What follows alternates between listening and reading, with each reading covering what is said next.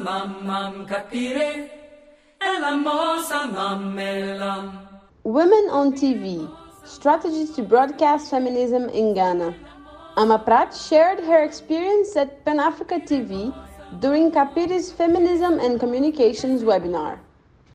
I would start um, the conversation from, first of all, understanding, you know, um, what the what, because for me, the what is always the, the most important um, thing.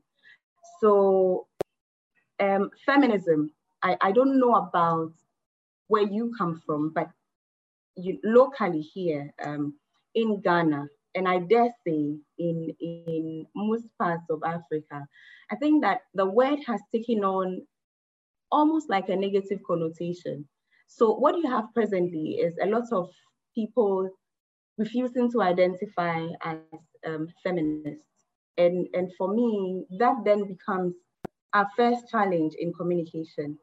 Um, because if you are communicating an idea, a concept, you know, and there's a there's a problem even with that, then, then we have an issue. So what I tend to do, or what what my view on this would be, first of all, to situate feminism in in a relevant political context that sort of takes away the negativity, if, if that, you know, um, answer. So just basically looking at it, of course, broadly as one of our many struggles, one of our many struggles in this ideal of a world where there's equity, you know, just the equitable distribution of wealth, um, a world where there's, you know, equal rights for everyone, a world where we can all live um, our best lives. So I tend to situate it in a context of ideally something that benefits both genders. So it's not, you know, women against men or things like that. Just to, and and and it's horrible that I say this, but it's almost as if we are looking for um, acceptability, you know, so so to speak, even with the waters, you know, even at that um, um basic level. So for me, then it's situated in a way that we put, if, if we are looking for an equal world and we are unifying struggles, which would ultimately get us to a place, then I say we put the weakest at the center of, of, of all of our activities.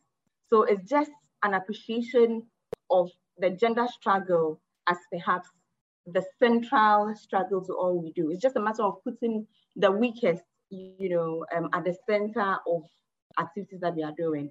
So therefore, empowering women then becomes an issue of starting from the bottom, if, if, if, if that adds up. So looking at the needs of the woman, looking at the issues from the perspective of the woman, um, um, things like that. Now, all of this is very layered, as I'm sure um, we are all aware. We are looking at things like our reproductive um, rights, we are looking at the commodification of our very nature, um, we are looking at gender-based violence. Of course, the most important being the financial issue, of economic power. And here, of course, the privatization of health, the privatization of education, all of these things. But we are back to communication. How do you communicate in a way that can make change?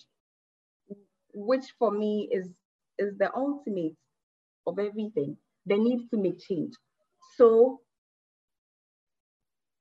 here I've written a big how on my paper, a very big how. And I look at it as, um, I, I, you know, two things, sensitization and influence. You want to sensitize and, and perhaps I take it for granted the appreciation of all of this in a very contra, uh, cultural and traditional setup. The fact that as Africans, you know, a lot of our activities are steeped in culture, in traditions, in how it's always been, in you know things like that. So how do you sensitize, you know, with an aim to influence for that change um, to be possible? Now, perception is everything, you know, um, in in all of this perception, you know, and for us at Pan African TV, we have decided that programming is a way to go. So TV content. So very, very deliberately and consciously creating content that addresses, you know, this big how that, that I've written here. There's that. But then there's also events. And for me, events, not in the sense of, you know, um, the one big or glamorous event. And we do that. Obasma is a very big um, event. But beyond that, it's also just uh, how do you enter the informal spaces? because there's a categorization of women is in there. We have our students, we have our market women, we have our corporate women, all of that. How do you now enter these informal spaces, you know, hear them out and like I was saying before, take on their perspectives from their point of view. And here I write door to door, right? So door to door. And by door to door, and I'll speak to what we do here. I'm sure that we'll deliberate on, you know, the, the technicalities and all, but here at Pan-African TV, some of our content, some of our programming involve actually going to these schools, going to the universities, actually going to the market, you know, things like that. So there's there's that direct contact, you know, um, very direct contact. It, it helps in two ways. It helps to hear, and it's for me, it's very important to listen because sometimes we come to situations or we come to issues from our own perspective, which might not always be ideal because whether we like it or not, sometimes disconnect is real, you know. So the biggest action or the biggest endpoints of this kind of um, strategy for me would be action, action for people to do something, to, to, to, to take an initiative, to move, to do, to, to, to say. And showing up for events for me would be one of those things, you know, for somebody to actually move from a point to a point. So showing up some of the events that we do for me by itself is, is action. Um, the testimonies that we get is action, but ultimately we are hoping for change. Change in essence, for me, would be the biggest uh, uh, uh, uh or, or ultimate you know, uh, thing that we want to do. Let me go back a little bit on the programming and expand on that. So we, we have um, market stories, right? Uh, we have, here at Pan African we have a production like Market Stories.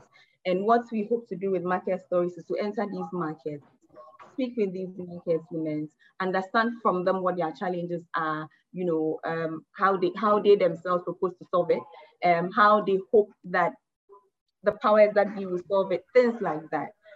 And for me, dialogue is key, right? It's, it's, it's always important to dialogue. And here, let me speak to this big issue of representation, which comes up every time um, when feminism um, as, as a concept comes up. Now, representation for us it's important. Let me just say that it's important because uh, we say this all the time. We need to see women. We need to see women in um, these spaces. We need we need to see women having a seat at these tables. We need to see women being involved. But representation doesn't solve um, um, all or most of our issues. For us, representation would be the icing on the cake, and the cake being a world where all women, and by extension, all humans live their best potential and live to their fullest.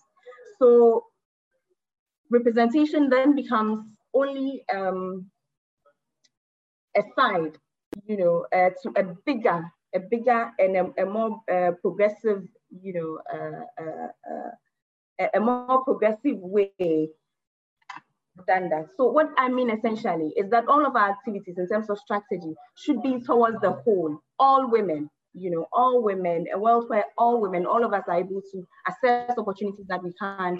All women are able to, um, you know, a world where all women are able to access, you know, our means of productions, our means of distribution, uh, you know, and there's real and genuine equity.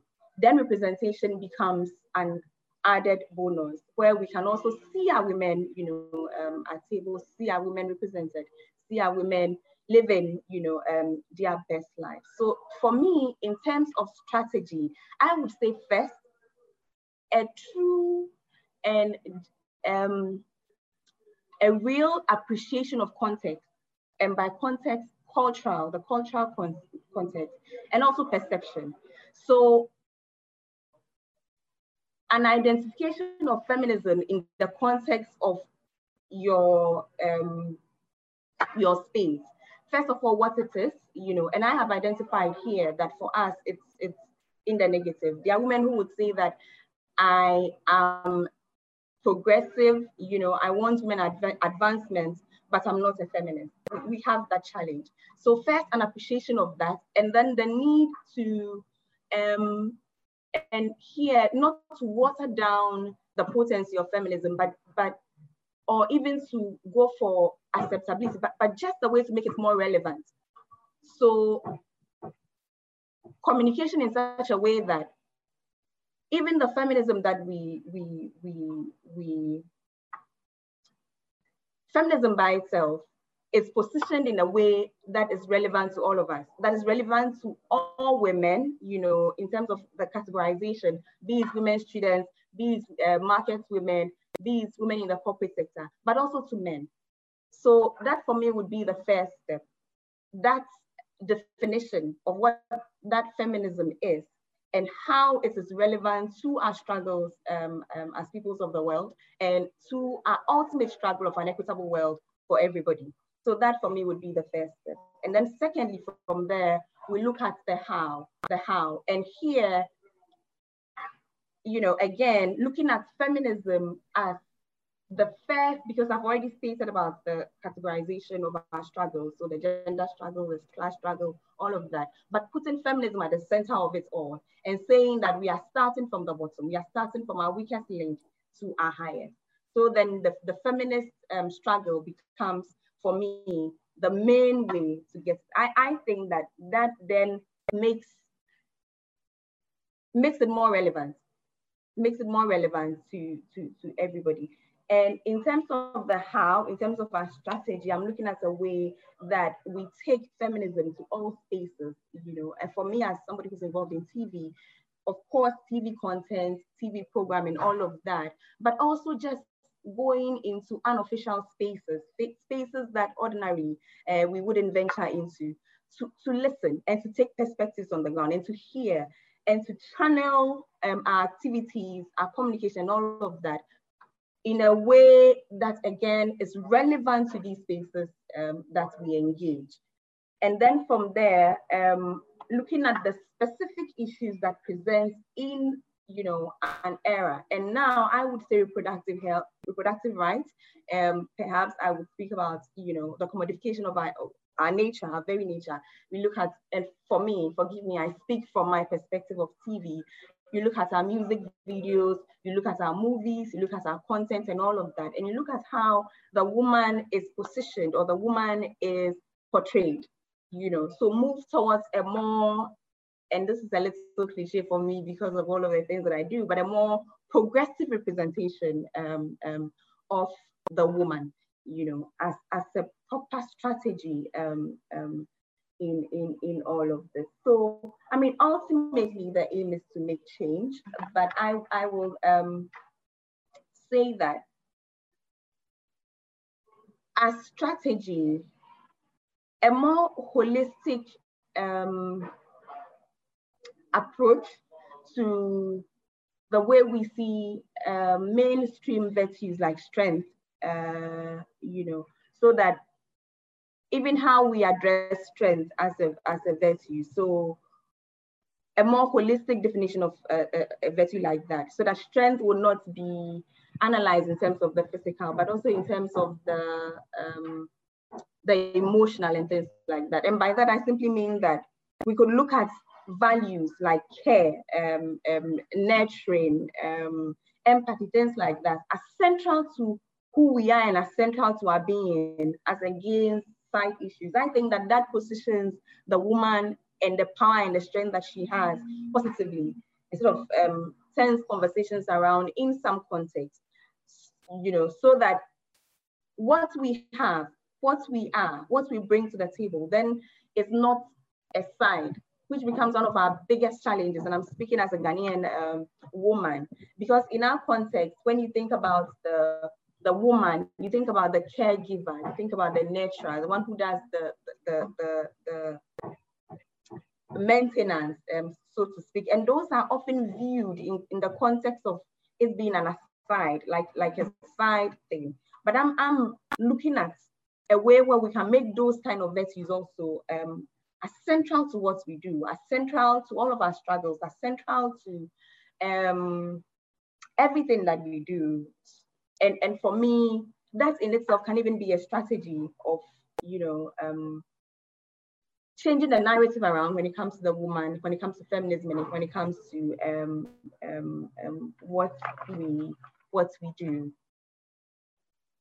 The main thing comes back to this thing about identification. You know, um, identifying as feminist or identifying as someone who is working for feminism, and if you know within your your cultural um, setup there's uh, like there is in mine, there's you know um, there's ill feeling around the name how do you then you know sort of move around it and how do you get work done? Um, i would say that we stay on relevance you know um, we stay on relevance. For me that is the answer. Because once you start to explain how what you do or what you're about you know goes to the heart of our commonness. And, and in being here today, I realize that we have we have similar stories, we have similar struggles, we have similar challenges. So once there's, you know, and I absolutely agree with the sister who shared on education, they need to educate, educate, and keep educating. That once we sort of shed light, and, and it goes back to this issue of um, community engagement and you know um, um, um situating all of this in the context of community. Once we share our commonness and understand the oneness of our story, our struggle, and our purpose, then for me, it goes beyond the name and what we choose to call it. Our, our, struggles are the same. Our struggles as human beings are the same. We are all looking for a world where we are all equal, where there's an equitable distribution of our wealth, our collective wealth. And so our struggles are the same to that end. Um, however, within that struggle, there are sub struggles, which is why I was saying earlier that we need to start from the weakest, you know. And for me, perhaps I'm biased, but for me, I think that the the, the gender, you know, um, struggle, um, because we tend to be at the bottom of the bottom, you know, um, we are at, at the at the even within the class struggle, the woman's place in the class struggle is less than the man's, you know. So so for me, it's is, is, is an understanding and appreciation of the relevance of what we are, what we do as feminists, to appreciate that perhaps if we approach from relevance, how relevant is who we are and what we are to our common agenda, then perhaps we can make, you know, then perhaps more women want to identify with what we do, you know, then, you know, fingers crossed as we educate, as we engage with the community, as we do, as we educate and educate, more women would want to identify as feminists, more men would want to identify as feminists, more people would, would want to work as feminists, then we are closer to achieving um, our aim. So yes, for me, relevance should be at the heart of what we do. The fact that, you know, who we are and what we stand for and what we want to achieve is at the center of everything. You know, just the need for us to live as full human beings, to exist as full human beings, living in our full potential, living to our best, and being real beneficiaries of this community, you know, in every sense of the word, just the equitable distribution of um, our common wealth. So yes, relevance would be the answer for me, but to achieve that, I agree with everybody who has, you know, situated community as the way to go. And I said this before, I work at Pan African TV, and here at Pan African TV, most of our programming, most of our um, events are centered at the community. You know, so so we believe in moving into the communities. We go into the markets, we go into the schools. We have content programs that are specifically tailored towards that. You know, we have a show called Market Stories, where it's 30 minutes of market women just having the microphone for a change speaking to their needs, speaking to their perspectives, speaking to the things that affect them. We have shows that go into the schools, you know, literally door to door. We have street stories where we take the microphone into the streets and randomly speak to people about issues. And, and for me, especially for us as feminists, that would be the way to go because there's a need for us to appreciate and understand that the woman's voice is normally the marginalized voice um, within our communities. And we need to hear these voices. We need to hear these um, uh, perspectives be because ultimately um, that is what would have us all work towards the change that we seek. And for me, the destination is an equitable world.